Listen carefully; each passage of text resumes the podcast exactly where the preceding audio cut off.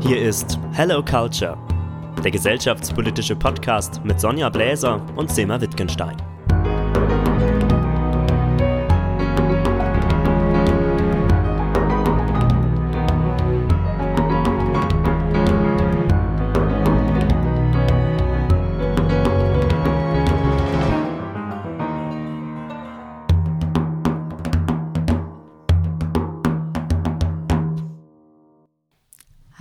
Abend, liebe Sonja. Schön, dass wir wieder zusammensitzen und unsere zweite Folge unseres Podcasts aufnehmen können, den wir mit der ersten Folge in dem Thema Ehrenmord gestartet haben. Wir haben damals die äh, Folge ein wenig offen gelassen, weil das Thema ist ja überdimensional groß. Ich meine, das werden wir auch mit 45 Minuten ungefähr Podcast nicht lösen können. Ähm, die Politik schafft das ja noch nicht mal in Jahrzehnten. Aber wir geben uns Mühe, euch, ihr Lieben, die da draußen seid, uns vielleicht zuhören. Wir hoffen sehr, dass ihr uns zuhört, ähm, Anregungen zu geben, auch darüber nachzudenken und vielleicht in eurem Kreis dann auch wiederum zu diskutieren. Ja, von mir auch. Liebe Selma, ich freue mich schon richtig darauf. Und natürlich auf alle, die draußen uns zuhören und eingeschaltet haben. Und ja, äh, wie du sagst, die Politiker brauchen Ewigkeiten und kommen nicht zu einem Nenner. Aber ich hoffe, dass wir äh, euch heute so ein paar äh, Fragen vielleicht beantworten können oder euch dazu bringen, dass man dann in bestimmten Bereich auch sich mal Gedanken drüber macht oder bestimmte Themen dann oder auch ähm, Sätze, die wir dann sagen, mal auch zu hinterfragen und äh, ja. Ich freue mich, mit dir, Sammy, jetzt über unsere Themen zu diskutieren. Genau. Wir hatten uns ja vorgenommen, dass wir heute, wir haben uns ja so, ein, ähm, naja, so eine Struktur vorgenommen. Wir haben gesagt, komm, wir fangen an mit dem Ehrenmord, weil in der Folge ging es ja darum, äh, um es einfach nochmal für die Hörer, ähm, die uns vielleicht folgen, ähm, einfach nochmal klar zu machen, Ehrenmord hatten wir angefangen mit einem ganz gewaltigen Thema, weil das war gerade oder ist immer noch das aktuelle Thema, gerade in allen Köpfen, gerade der Feministinnen, die das umbenennen wollten. Und da haben wir ein bisschen drüber diskutiert und wir haben gesagt, komm, das nächste Mal machen wir mal die äußerlichen äh, Geschichten, der Symbolik der Islamisierung Ja. oder des, der Islamerkennung hier in Deutschland, dass man ganz klar, wir haben ja Schubladendenken, ne? Ja, wie in ja. jedem Land. Das lieben wir. Und genau. wir gehören ja auch in eine Schublade. Und Wetten steckt man auch immer in der Schublade. Aber nein, das mit dem Kopftuch, das beschäftigt uns ja beide sehr, ähm, weil wir ja auch äh, bewusst dagegen vorgehen. Also ich stamme aus einer Familie, die in der kein Kopftuch getragen wurde. Und ich kenne das gar nicht. Ich habe das auch in den ersten Jahren, als ich hier in Deutschland groß geworden bin, als kleines Kind, habe ich das nie so erlebt, dass äh, das Straßenbild, das Außenbild in Deutschland von uns damals Gastarbeitern, äh, das darf man ja immer noch, glaube ich, sagen, weil das ist ja, oder müssen wir das auch wieder verändern? Wir dürfen ja Ähm, Worte nicht mehr sagen. Oh wir Gott, müssen, wir müssen, nicht wir müssen korrekt. aufpassen. Oh Gott, genau. Sollen wir dann immer so ein Piep, Piep einräumen?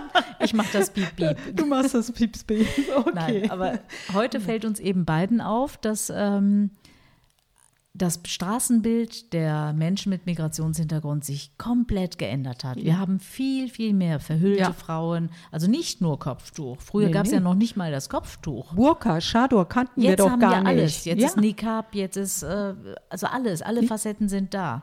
Und langsam fangen irgendwelche europäischen Länder auch an, äh, ja, dagegen vorzugehen. Ich glaube, Holland war da ziemlich ähm, ja, forsch, das zu verbieten. Also ich meine, wir sind alles demokratische Länder. Eigentlich wollen wir ja nicht mit Verboten arbeiten. Aber was macht das mit uns? Und wir haben oft darüber nachgedacht, und darüber diskutiert, was ist das mit diesem Kopftuch? Warum wird das den Frauen aufgezwungen? Ich meine, Ja. du arbeitest ja in dem Bereich besonders lange und äh, stark, auch mit deinem Verein Hennermond. Erzähl du doch mal was dazu, wie das bei dir ankommt. Ja, also, na, sag mal, du bist ja äh, in einer Familie äh, groß geworden. Hier habt ihr keinen, also deine Mutter hat ja kein Kopftuch getragen, keiner von euch hat ja Kopftuch getragen.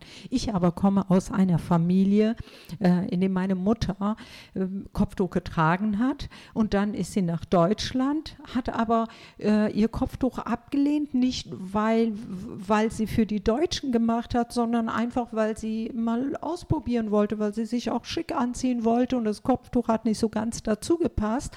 Und dann ähm, später, als wir ja nach Deutschland kamen, habe ich deutlich gemerkt, äh, dass es dann äh, sich so langsam geändert hat. Also es, es hat sich ge geändert, nachdem eine bestimmte Institution, religiöse Institution in Deutschland immer mehr und immer stärker und immer mehr sich verbreitet hat, indem dann auch zum Beispiel ich, ich ähm, ging mit zwölf Jahren durch die Stadt, um einzukaufen und ein paar Sachen dann zu besorgen, ging ich durch die Stadt und dann kam eine Frau zu mir und hat mich dann gefragt, ob ich nicht die Tochter von ne, dem und jenige bin. Jetzt will ich den Namen von meiner Mama nicht nennen, sie ist vor zwei Jahren verstorben. Und ich habe ihr das dann gesagt und dann hat sie mich direkt an den Haaren gepackt und hat mir gesagt, ob ich mich nicht schämen würde, dass mein Kopftuch runtergerutscht sei und nicht mein äh, Haare bedeckt ist. Ach, du hast damals schon Kopftuch getragen? Ich, ja, ich habe in der Türkei, als ich in der Türkei gelebt habe, in Ostanatolien, brauchte ich überhaupt kein Kopftuch zu tragen. Selbst der Imam, der in der Moschee war, der hat immer zu uns Mädchen gesagt, Ihr müsst euer Kopftuch oder euer Kopf nicht bedecken. Ihr könnt selber entscheiden und hört nicht auf den, ja, der hat immer gesagt, auf die Dummen, die sowieso keine Bildung haben. Ich brauchte kein Kopftuch zu tragen. Erst nachdem ich nach Deutschland kam und der Druck ausgeübt wurde von der türkisch-kurdische Gesellschaft auf meinen Eltern. Plötzlich habe ich ein Kopftuch gekriegt und ich musste diesen Kopftuch tragen. In welchem Jahr war das, Sonja, als ihr nach Deutschland gekommen seid? Oder, oder ich, du nachgekommen genau. bist? Mama ist ja schon 68, ähm, mhm. 69 ist sie so ähm, nach Deutschland gegangen, alleine. Dann hat sie meinen Vater noch drei Monate danach geholt. Da ging es auch wieder drum, äh, na, ich hole schnell meinen Mann nach damit die Leute nicht sagen, dass sie ne, sich ehrenlos äh, ne, und nicht ehrenhaft äh, äh, eben lebt, äh, lebt ja. ne, genau, mhm. verhalten genau. würde. So, und nach äh, fünf Jahre später haben meine Eltern uns dann die Kinder nach Deutschland geholt und das war Oktober 73. Wie alt also, warst du da? Ich war neun Jahre alt. Jetzt haben wir dein Alter verraten. Uh, uh neun Jahre. ja, mein Gott, da warst da du ja. Da mal darüber ja. reden, ob das Alter wirklich stimmt. Ne? Also ich bin doch älter als du, gut. Also ich bin ja mit vier Jahren hierhin gekommen und in dieser Zeit gab es also in den ähm, ja, anfänglichen 70er Jahren, also erste Hälfte 70er Jahre, gab es wirklich kaum, kaum kaum, eine Kopftuchfrau. Ich habe nur ältere Frauen gesehen, die sich ein Kopftuch angezogen haben, aber das haben die bei uns in der Stadt auch gemacht. Das war so ein bisschen sittsam, keine Ahnung, aber niemals so gebunden, wie es heute wird. Es war einfach nur wie im Schwarzwald vielleicht in den 60er Jahren, 50er Jahren sich die Frauen auch mal eben eine genau. Landbevölkerung, ja. wenn die in die Kirche gingen oder irgendwas, die haben sich ein Kopftuch angezogen. Das war einfach, äh, da dachte man gar nicht drüber nach. Das war nie ein Thema, das fiel auch nie auf. Aber wir haben ja eine Kopftuchkultur und ich erinnere mich daran, ähm, dass in den 80er Jahren diese Debatte von den Grünen, 90er, 80er Jahren, von ja, den Grünen ja. angestoßen wurde. Mhm. Und äh, das ist wirklich, die haben hier wirklich, also eigentlich Politiker aus ja, alternativen Parteien haben für das Kopftuch, für, für das Kopftuch der muslimischen Frau gekämpft. Ja, das war für mich so absurd. Ist, wir haben versucht, genau, genau das Gegenteil zu machen. Wir haben gekämpft dafür, genau. dass die das ablegen dürfen, weil mhm. das ja dann irgendwann wirklich der, der Zwang kam ja raus. Man war klar, dass die da gezwungen werden. Da haben sie auch gesagt, die Frauenhäuser waren voll, mhm. dein Verein war voll. Ja. Es ist hinterher, wir haben es ja auch mit dem Theaterstück wegen der Ehre, ja. was ich gemacht habe. Die Leute waren wirklich froh, dass wir das thematisiert haben. Ja. Und haben gesagt, bitte, bitte, helft mhm. uns. Wie kommen wir davon weg? Es ist ein Unterdrückungsmerkmal. Und auf einmal war es kein Unterdrückungsmerkmal mehr. Es war auf einmal das war eben die Freiheit, ein Kopftuch zu tragen. Ist das nicht paradox, das Ganze? Es ist so paradox. Gerade Frauen oder Politiker, die überhaupt nicht wissen und sich gar keine Gedanken darüber gemacht haben, was macht das mit ein Mädchen oder mit einer Frau, die gezwungen wird, Kopftuch zu tragen. Und als die Politiker dann Religionsfreiheit und das gehört mit dazu und sowas damit angefangen haben, haben viele, viele Frauen, zum Beispiel wenn ich auf eine türkische, kurdische Hochzeit gegangen bin und mit denen dann auf ein WC war, wo wir uns geschminkt haben oder geguckt haben, wie wir aussehen, du glaubst gar nicht, Zemmer, wie viel, wie viele Frauen und Mädchen gesagt haben, wir wollten eigentlich oder unsere Hoffnung war, in Deutschland die Freiheit zu haben, kein Kopftuch zu tragen. Und jetzt kommen sie damit der Ehemann hat dann dadurch den Druck ausgeübt, der Vater, die, der, der Bruder und natürlich die äh, strenge Mutter hat dafür gesorgt, dass sie die Mädchen ihre Kopftücher tragen.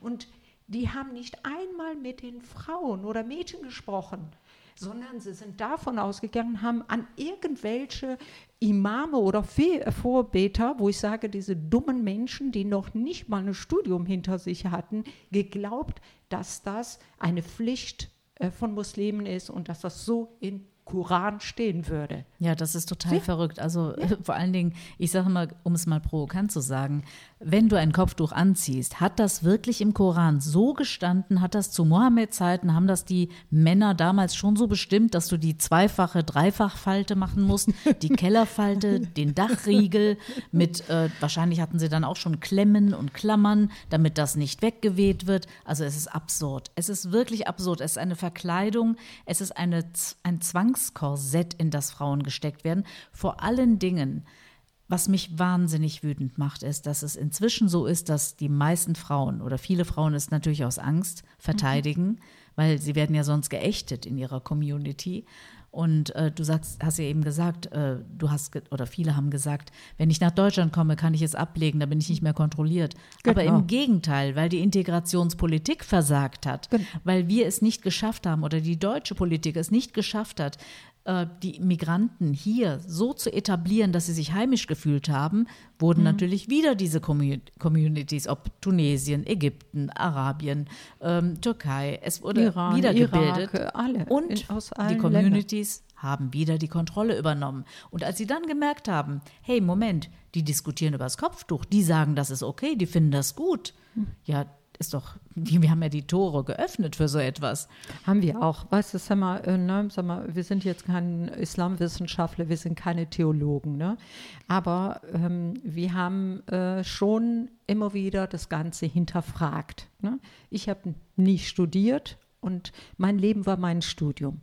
Und ich habe die Menschen beobachtet, ich habe mit den Menschen gearbeitet und ich weiß, wie sie sich fühlen, ich weiß, was sie denken, ich weiß, wie es ein äh, Mädchen äh, ne, wirklich sich fühlt, wenn sie dann dazu gezwungen wird oder von klein an dahin erzogen wird, du musst deinen Kopf durchtragen. Was, wir sind, aber eins wissen wir durch unsere Bildung, weil wir immer wieder recherchieren. Ich habe noch nirgendwo was lesen können und auch die Islamwissenschaftler sagen, dass wirklich diese Pflicht im Koran steht. Es nicht, nicht steht, in, es nee, nicht steht. Das, ja, ja, nee, es, es steht, steht, hier nicht. Es, äh, ja. so, es ist, man muss sich mal vorstellen, warum können wir äh, eben das, dieses, die Problematik von Kopftuch, warum können wir nicht im Zeitkontext sehen? Wieso ja, wird es nicht in Zeitkontext gesehen? Und das Problem ist schon die Geschichte hier Deutschland. Ne? Wegen der Geschichte, klar, darf man niemals vergessen, was passiert ist. Meinen Sie, die müssten jetzt äh, was gut machen? Ne? So, und dieses Gut bedeutet die Unterdrückung von Frauen. Ja, Toleranz. Und, Toleranz genau. ist das, ähm, genau. das ist die, wie soll ich sagen, das ist die der Buckel der Deutschen. Toleranz. Ja. Wir müssen tolerant sein, damit so etwas wie im Nationalsozialismus nicht mehr passiert. Wir müssen tolerant sein. Toleranz dem, Toleranz dem. Wunderbar. Es ist ein gutes Gut. Wunderbar. Ja, aber, aber, doch nicht, man muss hinterfragen. Man kann doch nicht sagen, äh, in einer Religion, äh, Religionsfreiheit, absolut, d'accord, bin ich bei dir. Was, was heißt Religionsfreiheit? Ja, ich bin ja Sag dafür, mal. dass die Leute das glauben, was sie glauben Genau, möchten. Aber genau. sobald ein in, innerhalb der Religion etwas ausgelegt wird, was wir ja noch nicht mal beweisen können, dass das äh, tatsächlich so ist, Genau, aber wenn die Religionsfreiheit so, so weit geht, dass Mädchen und Frauen sich nicht selbst entwickeln, nicht ein selbstbestimmtes Leben führen und nicht selbst entscheiden und selber lesen, steht es wirklich jetzt drin, muss ich das, ist es meine Pflicht als Muslimin. Wenn das eine Frau, einem Mädchen nicht äh, erlaubt ist, dann frage ich mich, was hat das mit Religionsfreiheit zu tun? Ja. Hat Religionsfreiheit bedeutet das dann, dass sie mit Burka, Chador oder andere Sachen, das hat nichts mit Religion. Ich verstehe und habe das so immer verstanden. Ich kann sagen, ich bin eine Muslimin, ich kann sagen, ich bin eine aus dem, ich bin eine Jüdin oder ich bin eine Christin, ohne dass ich verfolgt werde. Aber das hat nichts damit zu tun, dass die Religion Freiheit über die, äh, Recht der Menschen und Würde des Menschen absolut. und das geht, das, Ja. das ist es. Und Sonja, noch eine Sache. Selbst wenn es im, selbst, also viele versuchen ja die Spuren dieses Kopftuch, dieser Kopftuchdebatte in dem Buch der Religion zu sehen, des, des Islams, also dem Ja. Koran. Ja. Selbst wenn es darin stünde. Im Koran steht auch der Abschnitt in einer Sure, wenn deine Frau dir nicht gehorsam ist, dann sollst du sie erst ermahnen, dann zur Seite nehmen, etwas schlagen und dann etwas kräftiger schlagen. Steht ja da. Ist das dann etwas, womit wir klarkommen, womit wir wo, äh, bei dem wir sagen würden, okay, das ist ja Religionsfreiheit, das steht da drin, also dürfen Frauen geschlagen werden? Ja, das, das war doch da, was, wo viele Richter auch damit argumentiert haben und haben ja gesagt, ja, es ist in ihrer Kultur, es ist ja ne, die Religion, es ist, äh, was weiß ich. Aber das Problem ist es einfach, ähm, für mich ist, was was Islam betrifft, ist einfach alles von Männern vorgegeben worden. Und es hat nie eine Entwicklung Ja, stattgefunden. ja, ja, Das Moment, ist- von Männern ne? vorgegeben. Aber erinnere dich daran, als hier der Weltfrauenkongress in, im Synodom in Köln war. Ja. Erinnerst dich noch daran, in dem Forum? Ja, Riesengroß. Da war doch diese Religionsministerin aus Ankara da, von der DITIB. Ja, Und dann haben doch die deutschen, genau, dann haben die deutschen Journalistinnen doch alle gefragt. Wir saßen da alle in erste, zweite Reihe, weiß ich noch. Ich, ich habe dich ja auch gesehen. Und es wurden Fragen gestellt, ja, aber was bedeutet das im Islam und dies? Die waren ja begierig, die deutschen Frauen waren Ja. begierig zu erfahren von dieser Religion. Und jetzt haben sie die Ministerin da und die kann doch antworten und so. Und dann hat die immer ganz fein gesagt, ganz gezielt, nein, das ist so nicht in Islam. Es ist, der Islam ist eine friedliche Religion, hat sie auf Englisch immer gesagt. Ne? Ja, genau. Und dann wurde die nächste Frage gestellt, wieder kam die stereotype Antwort, der Islam ist eine friedliche Religion. Das haben sie falsch ausgelegt, das ist so nicht gemeint. Ja, wie ist es denn gemeint? Ja, so nicht. Der Islam ist eine friedliche Religion.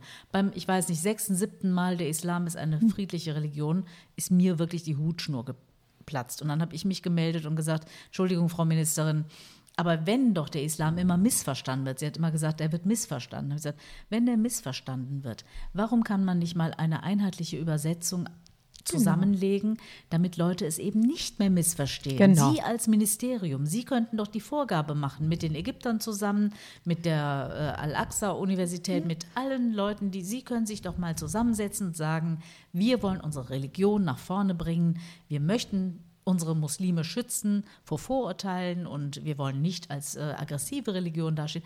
Da hat die zu mir gesagt, nein, man darf nicht einen Buchstaben im Koran ändern. Das, sie hat immer Ja, argumentiert, weil das missverstanden wird, weil es verschiedene Bedeutungen haben kann, die Worte. Ja, weil ja. im Arabischen weißt du ja, die äh, Buchstaben haben immer Die haben verschiedene. immer, genau, auch die ähm, Wörter, ne? die genau, haben ja auch dadurch- mehrere Bedeutungen. Ja, weil du ne? kannst ja das Alif ist auf einmal ein U, ein I und dadurch Ja, verändert ja. sich einfach der Sinn des Wortes. Ne? Und aber die sind nicht bereit, das aus der Hand zu geben und zu sagen, damit wir mit anderen Kulturen, Religionen friedlich zusammenleben können, damit es kein Missverständnis mehr gibt, machen wir das. Etwas ganz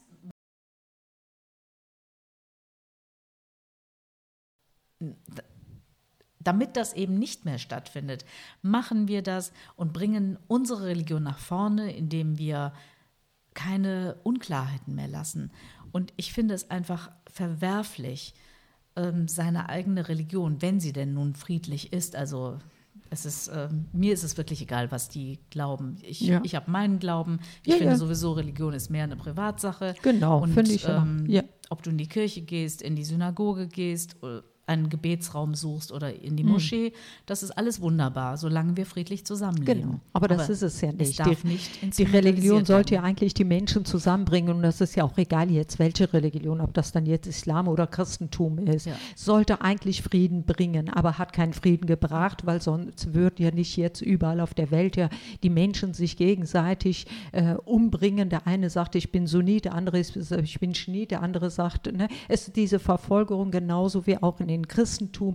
In Endeffekt muss man schon, äh, die Religion hat nicht das gebracht, aber trotzdem haben wir zum Glück Menschen, die auch vieles ja hinterfragen und die auch vieles in Zeitkontext sehen oder eine Entwicklung ja möchten, wie du ja auch sagst. Aber diese Entwicklung findet nicht statt. Und weil die Entwicklung in Islam nicht stattfindet, sind die Leidtragende die Frauen, nicht die Männer. Die Leidtragenden überwiegend sind es die Frauen, die Leidtragende Ja, und sind. das nächste Ne? Problem ist natürlich, du kannst dich an keinen wenden.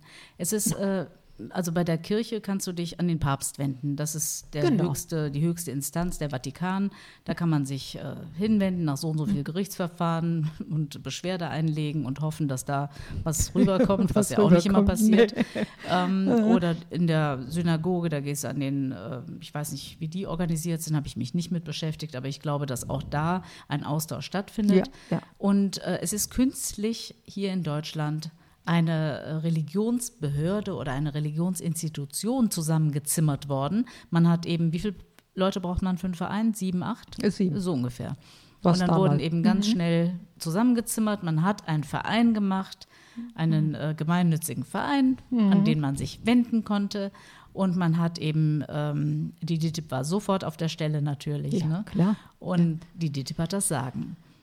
Natürlich äh, der Ayman Masiak, der Vorsteher der äh, islamischen, der islamische Zentralrat wurde eben dann zusammengezimmert und der Vorsitzende Masiak, der hat sich sofort das an, an die Brust geheftet und war dann der Kommunikator zwischen ähm, Staat, also Regierung und ähm, ja, und den Muslimen in Deutschland. Es wurde so verallgemeinert. Aber hinter diesem Islamrat stehen ja nicht alle Muslime, weil die meisten Muslime Das leben ihren ja. Islam für sich in ihren Häusern, privat.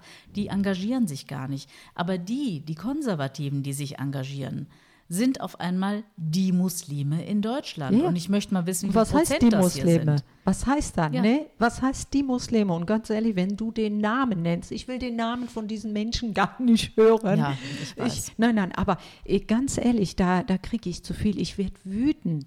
Denn dieser Mensch hat dafür gesorgt, in Endeffekt, ähm, oder dafür gesorgt, dass ähm, Menschen mit, is, ne, mit islamischer Glauben in eine Opferrolle gehen.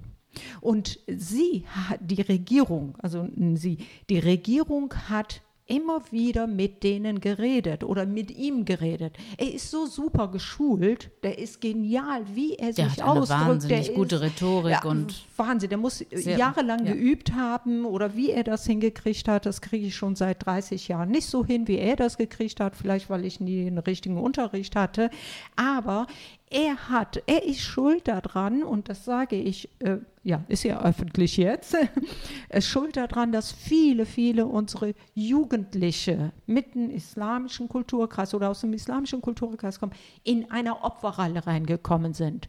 Und ich kann es nicht verstehen. Und wenn wir uns mal angucken, wie viele Mitglieder haben sie, die meinen, für die ganze muslimische Gesellschaft zu sprechen. Und viele von der muslimischen Gesellschaft sagen, Moment, wieso spricht der für mich?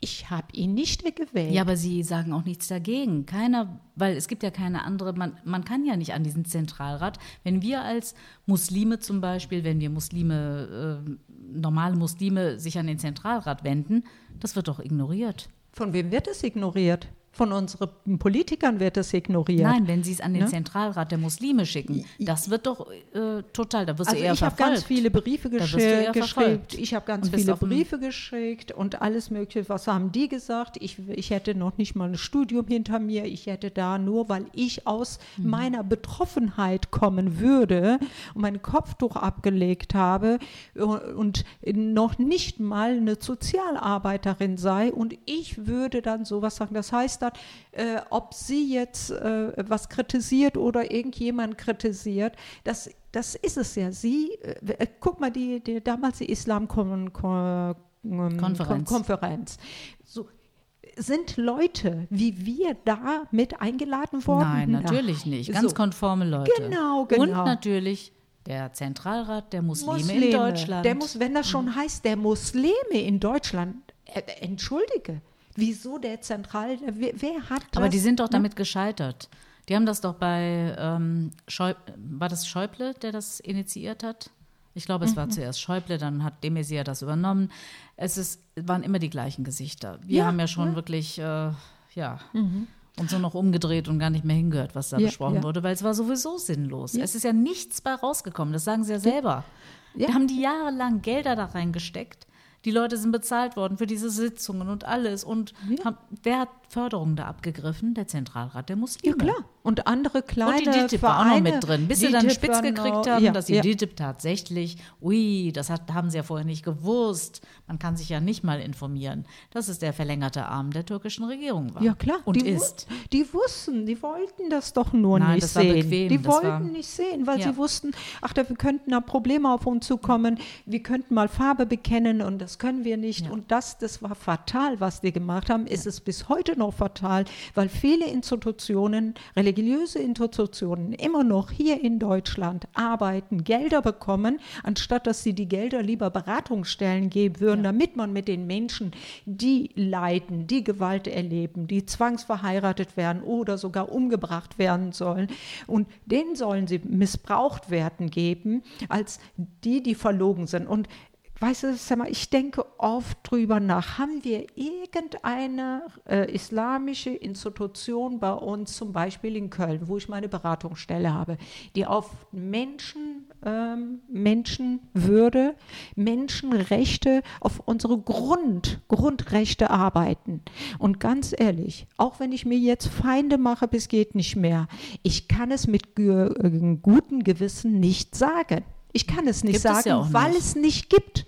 Weil es Du nicht weißt gibt. du, weil die, ne? ich habe die Beobachtung gemacht, du arbeitest seit fast 30 Jahren, glaube ich, als in der Beratungsstelle Ja, oder ja. in deiner eigenen sogar. ja. Und du hast tagtäglich mit diesen Leuten zu tun, mit diesen Opfern, die wirklich Opfer sind, die nicht Opfer spielen, die Opfer sind. Genau, Und das genau. sind Frauen, Mädchen, junge Männer. Genau. Ne?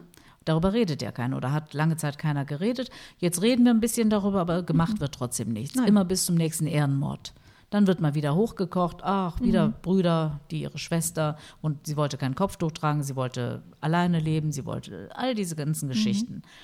Es ist wirklich hanebüchend, dass wir es nicht schaffen, diesen Menschen tatsächlich ein Zuhause, eine Heimat zu geben, in der sie sich sicher fühlen. Ja? Auch den Mädchen, dass Ja. die Mädchen sich frei entwickeln. Wenn wir sagen, äh, wir müssen darauf aufpassen, dass die Kinder, ne, Kinder sich frei entwickeln. So, wir dürfen die nicht in ihrer Entwicklung stören oder einschränken. Dann frage ich mich zum Beispiel, Selma, warum wird, lässt man in Deutschland hier zu, dass kleine Mädchen in Grundschule schon Kopftuch tragen, Ja. lange Röcke tragen Was müssen? macht das Kopftuch mit einem So, kleinen Mädchen? Das, Da sagen die ja, die wollen das. Die werden ja befragt. Ach, Dann das sagen kleine die, ach, Mädchen wir will wollen das? das. Genau, mit vier Jahren darfst du das schon machen. Mit vier Das- Jahren kannst du dich ganz, ganz toll entwickeln und äh, schon alleine sagen, ich möchte das machen. Ja, klar. Wenn ich ein Mädchen ein Kopftuch äh, anziehe und sage, oh, siehst du toll aus. Ach, Wie die Schatzi, Mama. wie Oh, schön. guck mal, jetzt bist du wie die Mama. Genau, und die sind stolz auf dich. Ich bin stolz. Der Papa ist stolz auf dich, die Mama ist stolz auf dich und kriegt Geschenke. Und wenn sie Kopftuch ablegt, dann, dann heißt das, ach, das sieht aber nicht aus. Nein, du darfst ja dein Haar nicht zeigen. Und jedes Haar ist eine Sünde, Schatz. Kleines. Das ist das, wo die, die Kinder mit, mit mir Scham, reden. die werden Die mit reden mir. Scham Genau. und Ja. mit wirklich, ähm, ja, ähm, Komplexen großgezogen. Die haben ja wirklich Angst. Ich habe ja Mädchen erlebt in den äh, Schauspielworkshops, die ich gegeben habe im Theater. Also wenn ich diese Workshop gerade mit Migranten gemacht habe, die haben Angst gehabt, das Kopftuch abzulegen. Die haben das so äh, eingefleischt inzwischen, dass sie, dass sie glauben, dass sie sich wirklich äh, nackt machen, wenn sie das Kopftuch du. ausziehen. Das ist unglaublich. Das darf man nicht ablegen, als wäre das festgewachsen. Mhm. Ich meine, ich versuche immer auch Beispiele zu bringen. Sind wir mit dem Kopftuch geboren? Warum hat Gott uns nicht mit dem das, Kopftuch erschaffen? Das ist es. Ja? Genau. Warum Was hat ist, Gott? Wer hat das gesagt? So, und wenn ich an Gott glaube und für mich Gott das Höchste ist, dann frage ich mich, wie können wir Menschen uns erlauben, das, was Gott geschaffen hat, zu verhüllen, weil sonst hätte er uns anders auf die Welt gebracht. Sonst hätte er uns keine Haare gegeben für Winter, wie wichtig das ist, im Sommer, wie wichtig das ist. Ja, auch zur Erkennung, einfach zur, zur Erkennung Unters auch. Unterschiedlichkeit genau. des genau. Menschen. Genau. Und das, das und äh, ein, ein Kind, was von Anfang an schon so lernt, ich muss gehorsam sein, das ist doch kein äh, Angst vor Gott zu haben. Diese Angstpädagogik, die schon mit vier, fünf, sechs Jahren anfängt und immer schlimmer wird, sich das mal vorzustellen. Und ich kann es mir gut vorstellen, als ich mein Kopftuch als dann modisches Accessoire getragen habe und von, von damals ähm, gab es ja auch Milli Görrisch, ne, die ja auch ganz groß war. Und Milli Görrisch, die Leute haben mich in, wirklich in der Stadt geschlagen, bespuckt und sowas alles. Und auch die Strafe, ne, ich, hatte, ich hatte ja Islamunterricht gehabt, beziehungsweise Koranunterricht gehabt von zwei Imame. Und diese beiden Imame haben mir immer wieder gesagt, wie ich in der Hölle verbrennen würde. Und als ich mein Kopftuch weggetan hatte, als modisches Accessoire getragen habe. Sag mal, ich habe gedacht, ich werde morgen oder ich werde in der Nacht verbrennen. Es ist ein Gefühl, es ist unerträglich. Du bist, du begehst ein Verrat gegenüber Gott, den du liebst, der dich erschaffen hat. Das ist ein Riesenverrat. Was glaubst du auch damals, was ich geträumt habe? Und äh, durch meine Ausbildung zum Traumaarbeit und Traum habe ich mit Kindern gearbeitet, von der Grundschule bis zu äh, weiterführenden Schulen.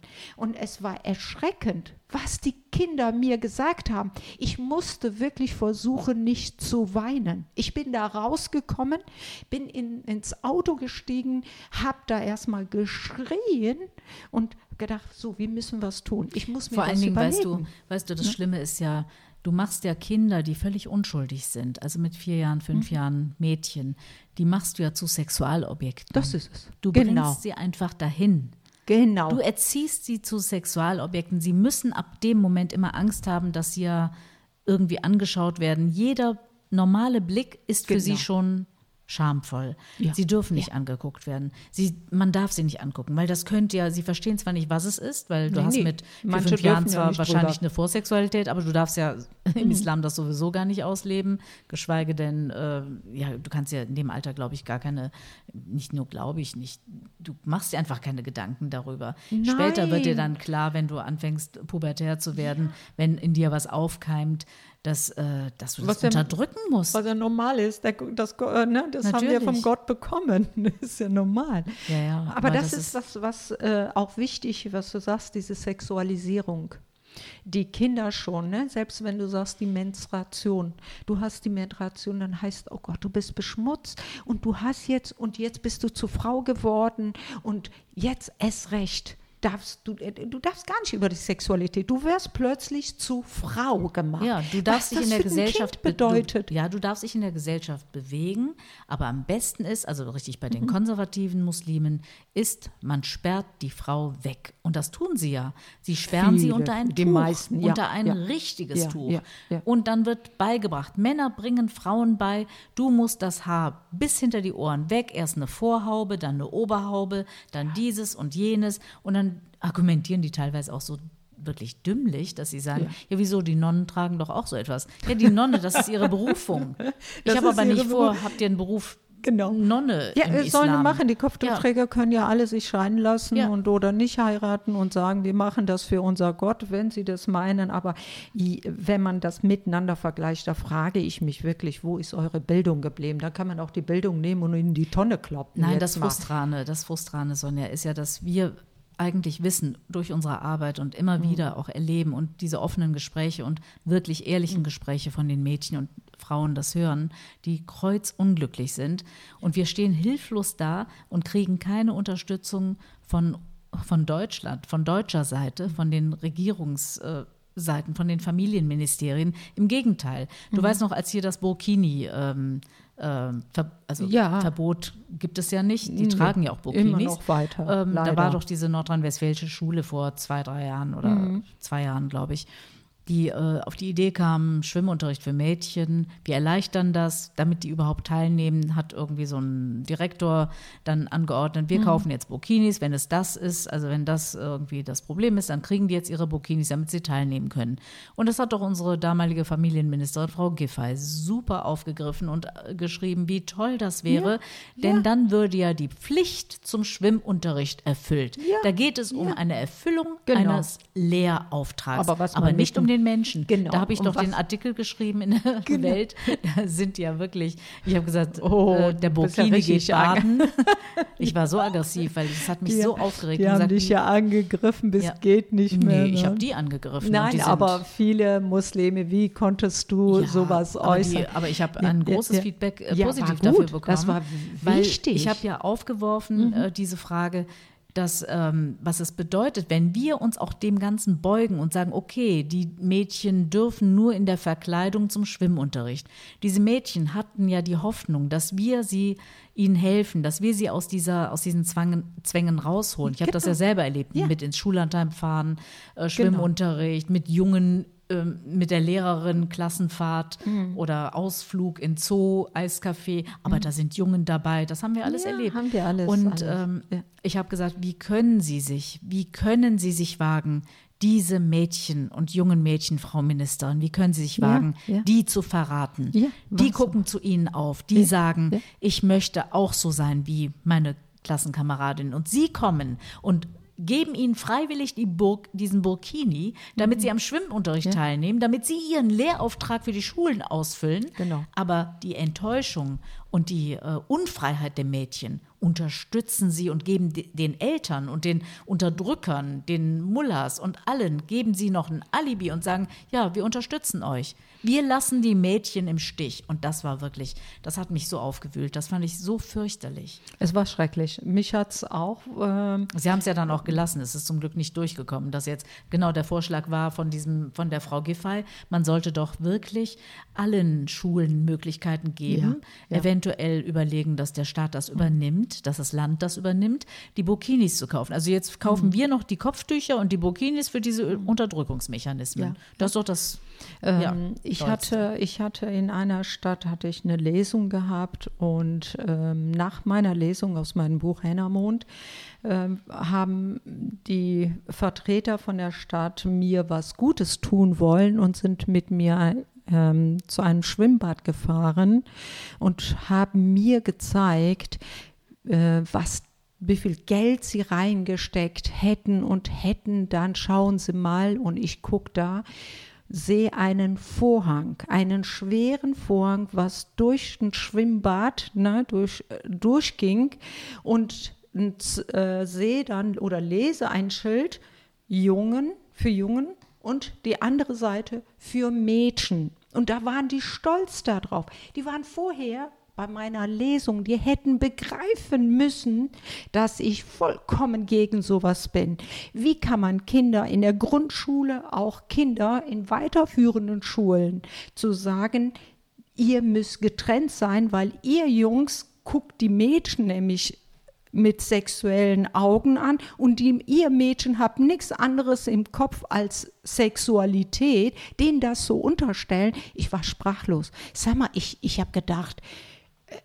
ist das jetzt ein Scherz? Ja, aber aber weißt es du- war kein Scherz. Aber es wehren sich zu wenige da. Ja. Weißt du, du weißt ja, ich klar, ich als Schauspielerin mhm. habe ganz oft von Anfang an immer Rollen angeboten bekommen, nachdem mir der erste Caster gesagt hat, als ich mich beworben habe, naja, sie sind ja auch schwierig zu besetzen. Sie werden ja immer in einer bestimmten Ethnie eingesetzt. War schon ein Hammer, als ich das gehört habe.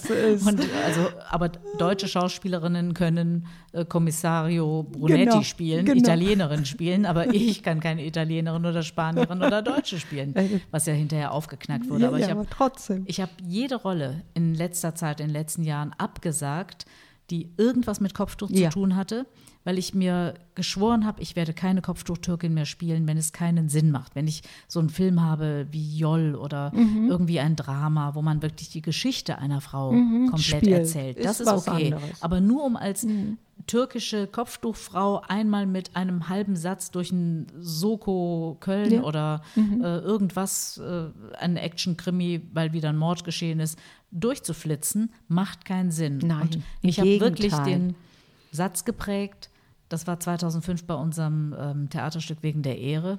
Wir reden viel von Wegen der Ehre oder ich, weil das hat echt viel hinterlassen. Ja, aber das. Äh da habe ich gesagt, ähm, die türkischen Frauen oder die muslimische mhm. Frau in Deutschland kann das Kopftuch nicht ablegen, denn die deutschen Regisseure lassen das nicht zu. Mhm. Und das ist ein okay. ganz wichtiger ja, Satz. Wir ja, haben einen ja. Auftrag, auch im Fernsehen, auch mhm. im Kino. Wenn ich ähm, als Schauspielerin nackt durch ein Bild laufen soll, dann muss das Sinn machen, dass ich gerade genau. aus einer heißen Nacht erwache und klar, dass ich mir da nicht schamhaft irgendwie einen Laken umbinde. Mhm. Aber nur um voyeuristische Gefühle beim Zuschauer zu teasen, zu reizen muss ich nicht wecken. eben mal ja. zehn Sekunden nackt durchs Bild laufen. Und genauso verhält es sich mit dem Kopftuch. Ja. Das eine ist nackt, das andere ist Voyeurismus wieder. Mhm. Eine, weil das ist Schubladendenken. Ah, ja. Sofort das Stigma, das ist eine Türkin, mhm. die ist konservativ, die ist wahrscheinlich ungebildet und die hat, wird unterdrückt. Das wird ja gleichgesetzt. Ja, ja, und ich habe gesagt, ich mache das nicht mehr. Mhm. Ich bin mit meiner Agentur aneinander geraten, weil ich Drehtage abgesagt habe. Gesagt habe, mache ich nicht. Ich kann nicht einerseits für oder gegen das Kopftuch kämpfen draußen, weil mhm. die meisten, ich schwöre es dir, und du weißt es ja auch, ja, 98 Prozent ja. sind nicht freiwillig. Nein, die können mir nicht erzählen, nein. sie tragen es freiwillig, sie erzählen immer große Geschichten. Ich glaube es nicht. Es ist einfach in den Hirnen drin, es ist eine Gehirnwäsche. Also es, unglaublich. Es ist, es ist, es ist und dann alle. kann man nicht mhm. im Fernsehen mhm. dann wieder hingehen und sagen, so, ich spiele jetzt diese Türkin mit dem Kopftuch. Das passt nicht. Nein. Deswegen ist aber dafür habe ich dich auch wirklich bewundert. Ne? Also ich muss ganz ehrlich, sagen, als ich äh, dich als Schauspielerin überall mitbekommen habe, deine Filme mir angeschaut habe und ich immer wieder gesagt habe zu mir, diese Frau, ne, damals, wo wir uns nicht so richtig kannten, auch diese Frau wird es nicht mit sich machen. Das konnte man ja auch merken. Und, und das ist das, was ich ja auch an dir ganz toll finde, dass du bei dir geblieben bist, dass du weißt, durch deine ganze Arbeit, die du ja schon seit Jahren machst, du genau weißt, was das mit den Mädchen und Frauen machen. Du weißt es. Aber viele machen sich gar keine Gedanken darüber, weil sie auch gar keine Ahnung haben, weil es denen auch gar nicht interessiert. Man das interessiert die nicht. Zu, genau zu das reden. ist es. Red mal mit ja. einem Mädchen, die äh, vorher dann in der vierten Klasse spielt und kommt in der fünften Klasse und äh, immer noch weiter für die ein ganz normal ist, ohne Kopftuch zu sein und plötzlich hat sie ihren Kopftuch.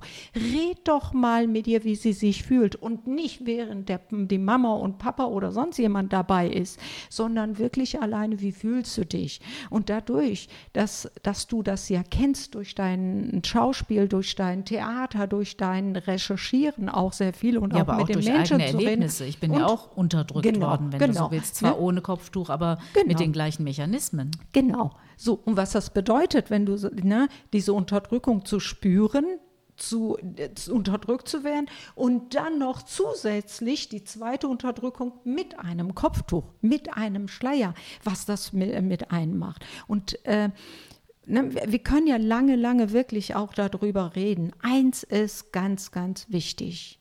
Wir alle, die sagen, Kopftuch ist richtig und Kopftuch muss sein.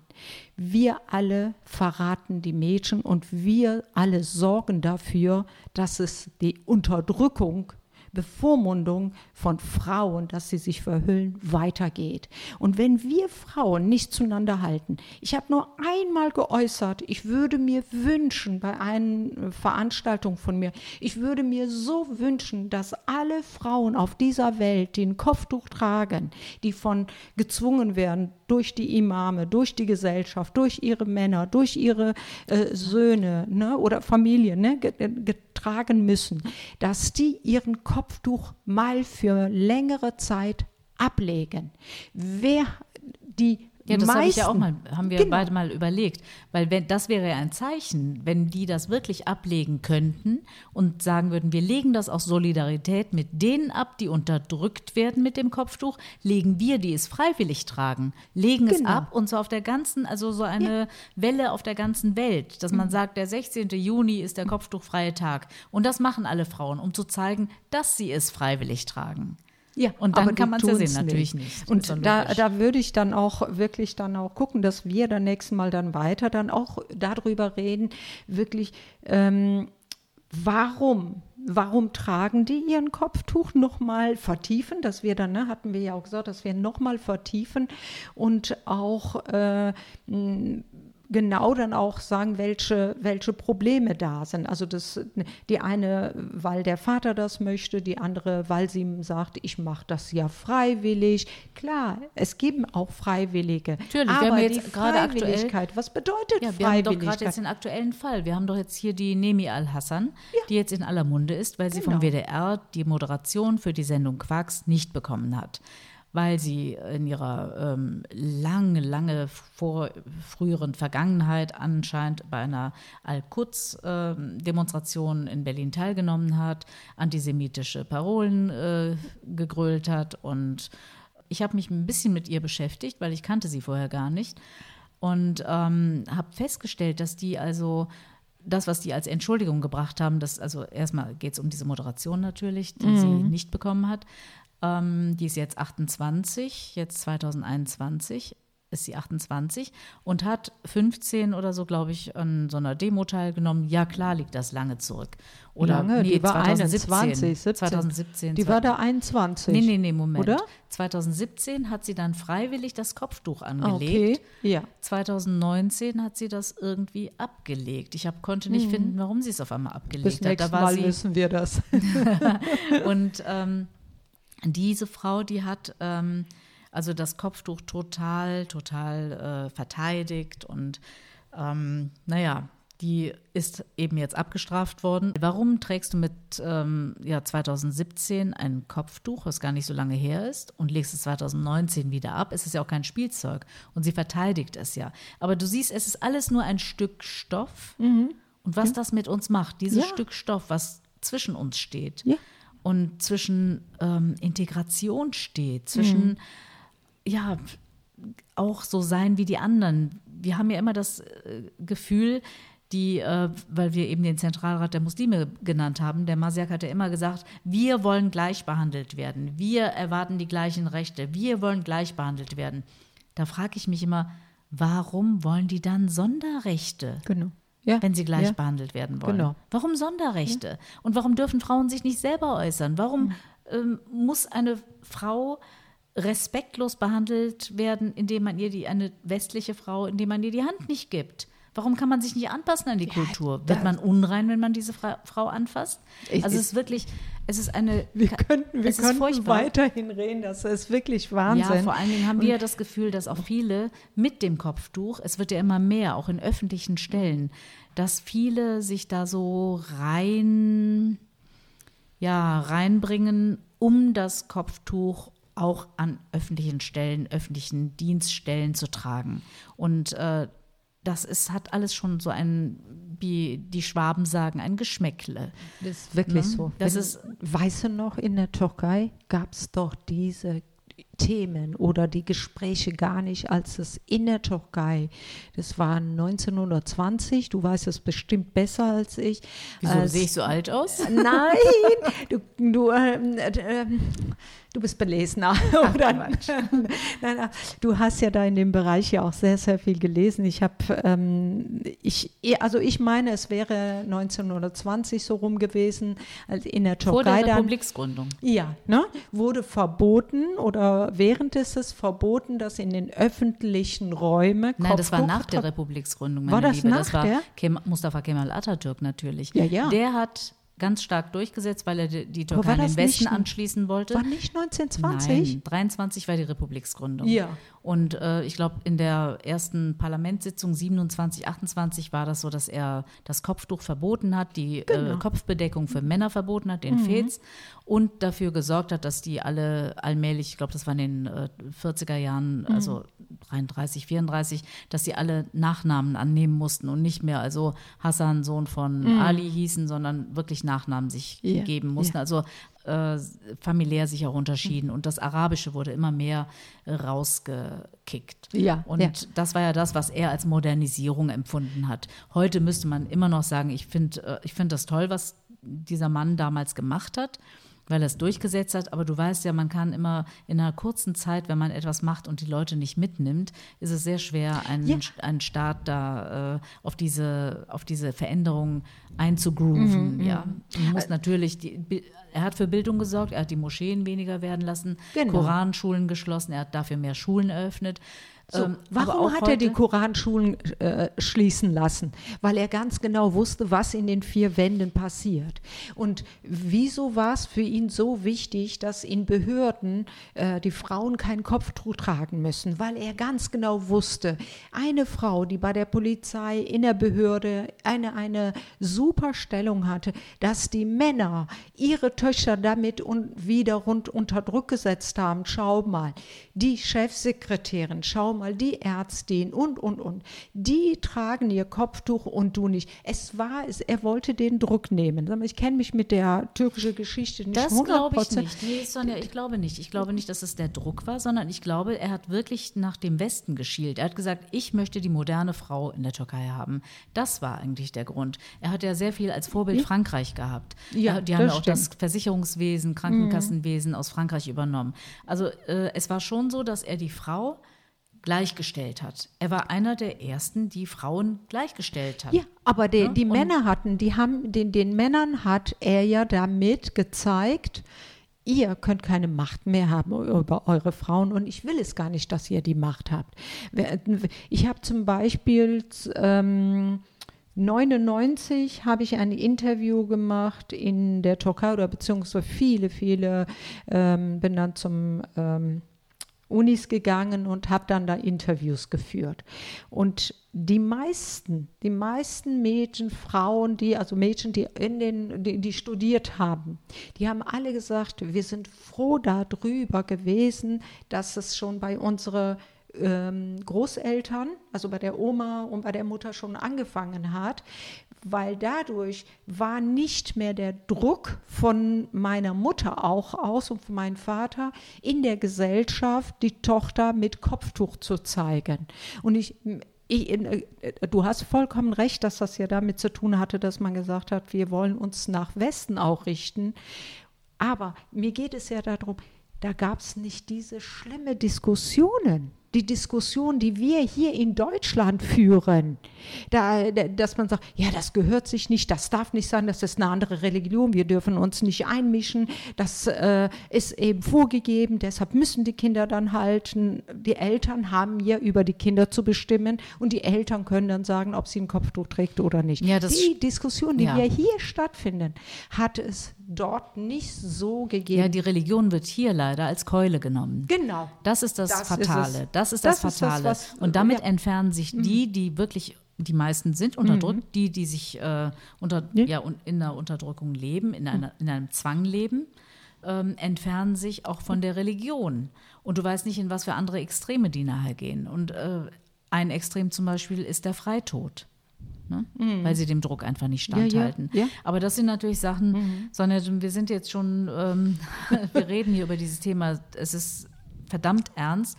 Wir sollten beim nächsten Mal anschließen und überlegen, ähm, warum, und damit fangen wir vielleicht nächstes Mal an, und das wird vielleicht für euch auch spannend und interessant. Warum wird dieser Kreislauf dieser Unterdrückung mit diesem Kopftuch, mit dem du darfst das nicht, weil Religion, wer gibt diesen Druck denn weiter? Weil die Männer gehen ja arbeiten, genau. sind meistens draußen. Wer gibt es weiter? Die genau. Mutter, genau. die Großmutter, ja. die Tante. Also Frauen geben Unterdrückungsmechanismen an ihre Nachfahren, Töchter, Enkelinnen, Nichten weiter. Und dieses Thema erörtern wir dann, glaube ich, beim nächsten Mal, weil ähm, es Fall. ist einfach so ein großes Gebiet ja. und wir können ja gar nicht aufhören zu reden, nee, aber wir sollten genau. es jetzt tun. Aber wir, wir finden es ganz, ganz toll und äh, wir freuen uns auf unsere nächste Folge. Das war Hello Culture, der gesellschaftspolitische Podcast mit Sonja Bläser und Sema Wittgenstein.